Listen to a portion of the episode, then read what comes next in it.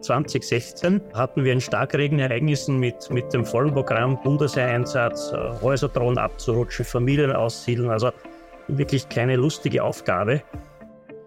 Wir hätten gern, dass der Staat Österreich aus dieser ganzen Thematik der fossilen Brennstoffe früher aussteigt. Tauwetter, der Profilpodcast zur Klimakrise. Herzlich willkommen, liebe Hörerinnen und Hörer, bei Tauwetter. Mein Name ist Christina Hiptmeier. Und ich bin Franziska Tschugan. Österreich soll bis 2040 klimaneutral werden. Von einer Energiewende spürt man allerdings immer noch so gut wie nichts. Die steirische Gemeinde Stanz will diese nun vor dem Europäischen Gerichtshof für Menschenrechte erzwingen. Denn das kleine Dorf leidet besonders unter den Folgen der Klimakrise und sei damit an Leib und Leben gefährdet, wie das juristisch so schön heißt. Gemeinsam mit der Umweltschutzorganisation Global 2000 will Stanz einen schnelleren Ausstieg aus den fossilen Energieträgern in Österreich gerichtlich erstreiten. Bekäme die 1800 Seelen Gemeinde recht, hätte sie geschafft, woran der Bund seit Jahrzehnten scheitert. Einen Fahrplan für die Energiewende. Bei uns zu Gast ist heute Friedrich Pichler, studierter Forstwirt, Chef der Bürgerinitiative für ein lebenswertes Stanz und seit 2015 Bürgermeister von Stanz. Herzlich willkommen, Herr Pichler. Grüß Sie. Hallo auch von mir. Äh, Herr Pichler, wie sind Sie denn auf die Idee gekommen, den Staat zu verklagen? Ähm, naja, es ist so, äh, wir, wir sind eine Bürgerliste und man muss ja auf Gemeindeebene überlegen, wer kann welchen Beitrag zu diesem ganzen Klimaproblem beitragen. Und äh, wir haben in, eigentlich auf der Gemeindeebene nur zwei Möglichkeiten. Das eine ist sozusagen vor der eigenen Haustür zu kehren, also in, in unserer unmittelbaren Umgebung Dinge zu tun, damit wir sozusagen diese Klimakrise besser durchstehen können. Und die andere Seite ist, wir sind davon überzeugt, dass wir so eine Art ordnungspolitische Maßnahmen brauchen, äh, wo natürlich die höhere Politik dafür verantwortlich ist. Und nachdem viele Herrschaften von der höheren Politik ähm, dann nicht die richtige Performance liefern, sind wir in der Stanz der Meinung, hat es die Möglichkeit gegeben, uns bei dieser Klage zu beteiligen. Und wir finden das eigentlich eine ganz geschickte Möglichkeit, um unsere Interessen da durchzusetzen. Was genau fordern Sie denn? Wir hätten gern, dass äh, der Staat Österreich ähm, aus dieser ganzen Thematik der fossilen äh, Brennstoffe früher aussteigt. Also wir fordern nicht, dass wir sozusagen komplett aus dieser, uns aus dieser Sache verabschieden, sondern wir, wir, wir hätten gern, dass wir eine Art, einen dynamischen Ausstieg äh, uns vereinbaren, wo wir früher aus diesen ganzen fossilen Brennstoffen, nämlich 2040, ähm, reduzieren in verschiedenen Sektoren unserer Wirtschaft, verschieden schnell, aber grundsätzlich einen schnelleren Ausstieg. Das heißt 2025 zum Beispiel schon für die Kohle und Heizöl ab 2030, Benzin und Diesel ab 35 und Kerosin ab 2040. Das wäre so Ihr Fahrplan, den Sie sich vorstellen. Genau, genau. Äh, Sie bringen die Klage ja nicht alleine ein. Was sind denn die Beweggründe der anderen Kläger und Klägerinnen? Es gibt, äh, es gibt vier, die sich daran beteiligen. Es ist eine Bierbäuerin aus Niederösterreich, äh, die hat natürlich Probleme sozusagen in der Landwirtschaft mit äh, vermehrter Trockenheit, Produktionsproblemen, die sich daraus ergeben. Es ist dabei ein, ein, ein Pensionist aus der Stadt Wien, der äh, schon betagt ist und durch die Hitzewelle sozusagen sich äh, bedroht fühlt. Äh, es, ist die, und es ist die Gemeinde Stanz dabei und die, und die NGO Global 2000. Also diese vier gehen gemeinsam diesen Weg. Und wir sind als Gemeinde grundsätzlich der Meinung, dass es wichtig ist, ähm, auch als Gemeinde ähm, uns mehr mit der Zivilgesellschaft zu verschränken, auch in der Diskussion. Und wir haben eigentlich in Zusammenarbeit mit diesen drei Partnern, die wir, die wir da jetzt äh, zusammengehen, äh, eigentlich sehr gute Erfahrungen gemacht. Ähm, die arbeiten sehr professionell und wir haben eigentlich aus diesem Prozess, der jetzt doch schon einige Zeit dauert, eigentlich sehr viel auch für uns selbst mitgenommen. Und warum ist denn Stand so besonders betroffen von der Klimakrise? Wir haben in der Stanz den Sonderfall, dass im, im Jahr 1958 das jemals, also das größte Hochwasser, das es im Alpenbogen gegeben hat, äh, bedauerlicherweise stattgefunden hat mit, mit ganz dramatischen Schäden. Äh, wir sind sozusagen ein Forschungsgebiet für viele äh, Menschen, die sich mit Stormwater und Disaster Management auseinandersetzen.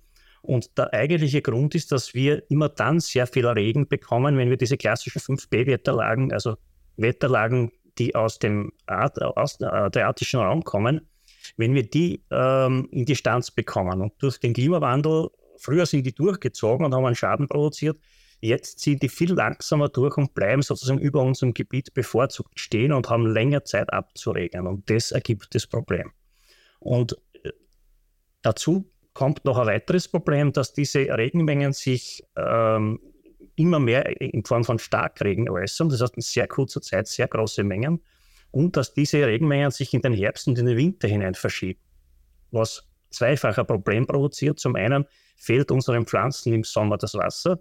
Und zum Zweiten sozusagen habe ich nicht diese Speicherfähigkeit des Schnees, den wir im Winter gern hätten, weil das Wasser natürlich auch dann im Winter, wenn es nicht so warm ist, äh, sofort abbringt und für die Vegetation und auch für das Grundwasser nicht mehr zur Verfügung steht. Und diese beiden äh, Dinge machen uns Probleme. Sie haben von, dem großen, von der großen Überschwemmung 1956, glaube ich, gesprochen. Ähm, 58, ja. 58, sorry. Ähm, wann war denn Ihr letzter Einsatz? Äh, wann, wann war denn das letzte Mal so ein größeres Problem diesbezüglich? 2016 äh, hatten wir ein Starkregenereignissen mit, mit dem vollen Programm Bundeseinsatz, äh, Häuser drohen abzurutschen, Familien aussiedeln, also wirklich keine lustige Aufgabe. Äh, und wir haben 16 eben das letzte größere Ereignis gehabt, sind auch zum Katastrophengebiet mit der Gemeinde Breitenau erklärt worden und haben Gott sei Dank auch aus dem Katastrophenfonds Mittel bekommen, um dies auch zu bewältigen, rein aus der finanziellen Perspektive heraus. Aber haben auch in der Vergangenheit, ähm, also in der jüngsten Vergangenheit, 2005, 2009, 2012 und 2016 sind die letzten größeren Ereignisse gewesen.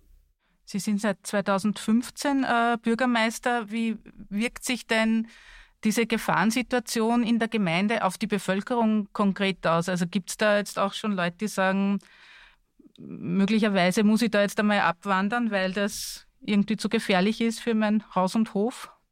Es ist so, wenn man mit den Leuten spricht, äh, heuer im Sommer sind wir gut über den Sommer gekommen, Gott sei Dank. Es hat ein paar Ereignisse gegeben, die sozusagen am Anschlag waren, aber wir haben Gott sei Dank äh, keine größeren Schäden davon getragen. Und die Leute sind natürlich froh, wenn man einen Sommer gut übersteht, weil wenn sie, wenn sie einmal sowas erlebt haben, äh, dann vergisst man das so schnell nicht. Und wir sind ja auch aktiv dabei, äh, sozusagen Maßnahmen zu setzen. Wir haben jetzt ein Hochwasserprognose-Projekt gestartet mit der TU Graz und, und mit Cheers für Austria, also ehemals Zentralanstalt, wo wir ähnlich einer Wettervorhersage ähm, durch die Kombination von verschiedenen Modellen äh, uns berechnen können, Stunden vorher schon Bescheid zu wissen, wann möglicherweise ein Schadwasser ansteht. Ja, also ähnlich einer Wettervorhersage. Das ist lange Zeit äh, nicht möglich gewesen, weil die Rechenkapazitäten nicht vorhanden sind. Das ist eine sehr komplizierte Angelegenheit. Aber jetzt läuft das aus den Zentralrechnern der Zentralanstalt und wir sind jetzt äh, zwei Jahre in der internen Testphase gewesen. Jetzt vor zwei Monaten sind wir zwei Jahre in der öffentlichen Testphase. Da ist die Feuerwehr eingebunden und aber andere Rettungsorganisationen, um mal zu schauen, wie viel wie gut wir das vorhersagen können. Derzeit schaut es so aus, dass wir acht bis neun äh, richtige Tipps haben bei zehn, bei zehn Ereignissen. Also schon sehr, sehr gut liegen in der, in der Trefferquote. Und das gibt uns natürlich ähm, die Möglichkeit, wenn ich ein paar Stunden vorher das weiß, dass kompliziert wird, kann ich Hilfe zur Selbsthilfe, kann, können die Leute sagen, ich organisiere mal Sandsäcke, ich organisiere mal eine Barriere, ich kann dem Nachbar helfen, der möglicherweise gerade auf Urlaub ist. Also wir wollen nicht die Vollkasko-Lösung, sondern wir wollen ein paar Stunden vorher die Leute informieren können, damit sie selbst Hand anlegen, Maßnahmen auf ihrem eigenen Grundstück setzen. Die Voraussetzung wäre, er gibt eine Koordinate bekannt, jeder weiß, wo, wo bei ihm das Wasser reinrinnt, wenn es soweit ist. Äh, und auf diese Koordinate wird dann äh, eine SMS verschickt. Im Jahr 2005 hätten wir es neun Stunden vorher gewusst und im 2009er Jahr äh, drei Stunden vorher. Und das ist schon ein Zeitraum, den man sinnvoll nutzen kann. Sie sind ja selber auch dann im Einsatz, wenn äh, solche Dinge passieren. Äh, sind Sie irgendwie bei der Feuerwehr oder wie kommt das? Ja, ich bin Ehrenmitglied der Feuerwehr. Der Bürgermeister ist der, ist der, ist der, ist der, der den Einsatzstab leitet, sozusagen, wenn, wenn, er, wenn er so ein Fall auftritt. Das heißt, da gibt es dann ein Lagezentrum äh, im Feuerwehrhaus, wo, wo, auch die entsprechenden Mittel vorhanden sind, damit man dann auch äh, die einzelnen äh, Fachkräfte von den Sachverständigen, Feuerwehr, Rettung, Bundesheer und alles, was dann dort ein Thema ist, ähm, ja, man muss die Baustellen organisieren, man muss wissen, wo was zu tun ist und so weiter. Ähm, es klingt jetzt, als, als hätte die Gemeinde einen ganz guten Zusammenhalt. Äh, was jetzt auch die Klage betrifft, sind da alle dafür? Wird das unterstützt oder wie ist da die Haltung in der Gemeinde zu dieser Klage vom EuGH? Es ist so, dass die Leute natürlich schon äh, Interesse haben, dass was weitergeht.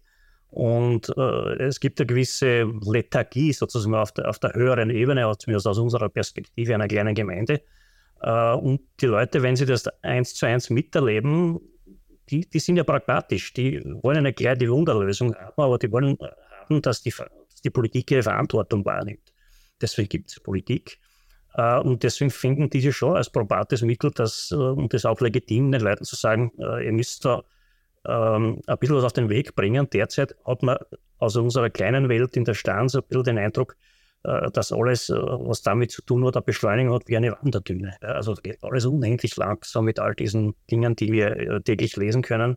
Und insofern gibt es dafür einen Gemeinderatsbeschluss. Das heißt, wir haben die Leute auch befragt, ob sie das auch wollen. Ja, es ist auch unsere Verantwortung, das wahrzunehmen. Und wir haben das beschlossen im Gemeinderat, übrigens einstimmig, und, und sind eben seit zweieinhalb Jahren gemeinsam mit unseren drei Partnern am Weg, um da vielleicht was Gutes zu erreichen. Sie gelten ja als besonders widerspenstige Gemeinde. Ich glaube, da eine Gemeindezusammenlegung haben Sie sich nicht gefallen lassen äh, vor einigen Jahren. Was, was war denn da los?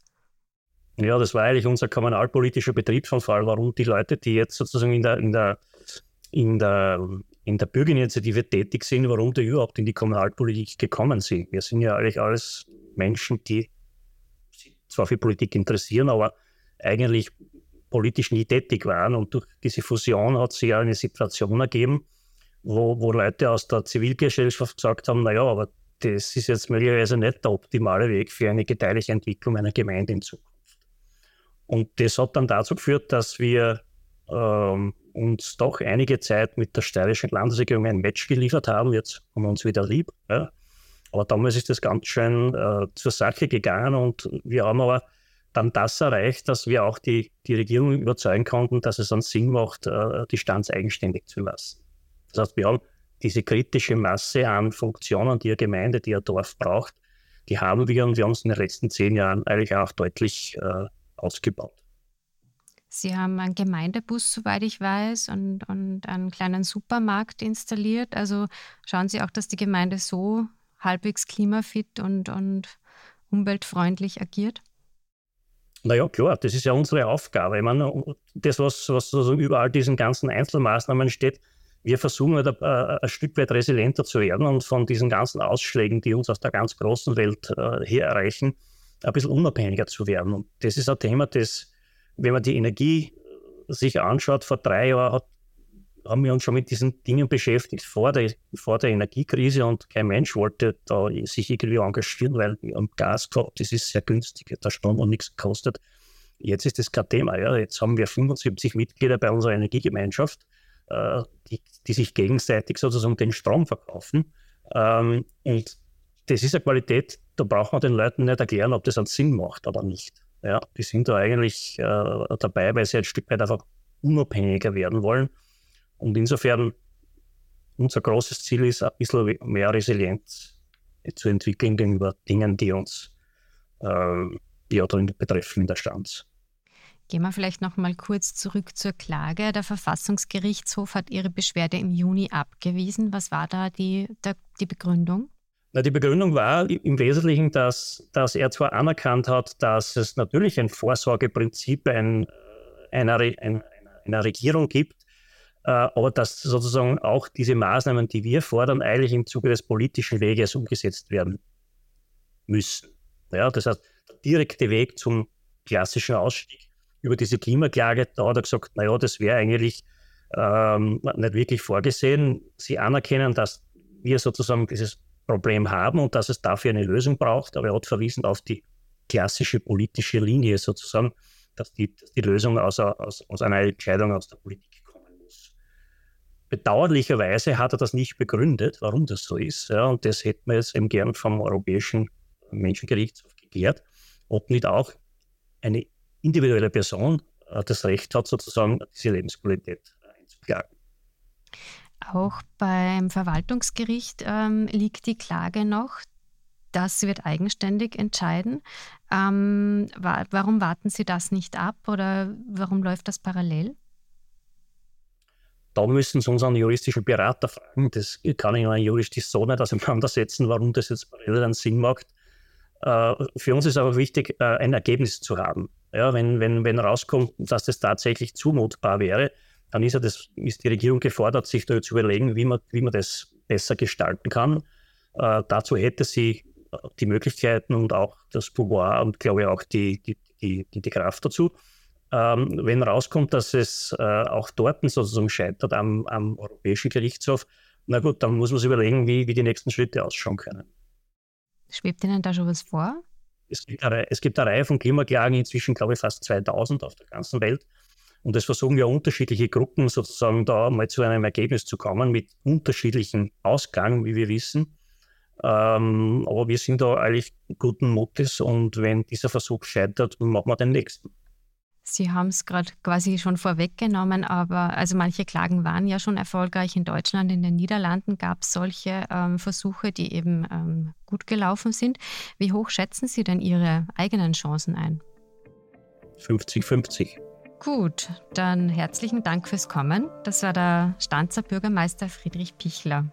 An dieser Stelle noch eine Ankündigung in eigener Sache. Die nächste Folge erscheint am 26. November. Damit verlegen wir unseren Erscheinungstermin von Freitag auf jeden zweiten Sonntag im Monat. Der Grund? Auch das Profilmagazin erscheint ab nächster Woche immer samstags. Das bedeutet für unsere Leserschaft am Wochenende mehr Zeit zum Lesen. Wir würden uns trotzdem freuen, wenn Sie uns auf X, vormals Twitter, folgen würden unter Profil Tauwetter und schicken Sie uns Anregungen, Kritik oder Feedback entweder via X oder per E-Mail an podcasts.profil.at. Empfehlen Sie uns weiter, abonnieren und bewerten Sie uns auf den gängigen Plattformen wie Apple iTunes oder Spotify. Das war's für heute. Bis zum Sonntag in zwei Wochen bei Tauwetter.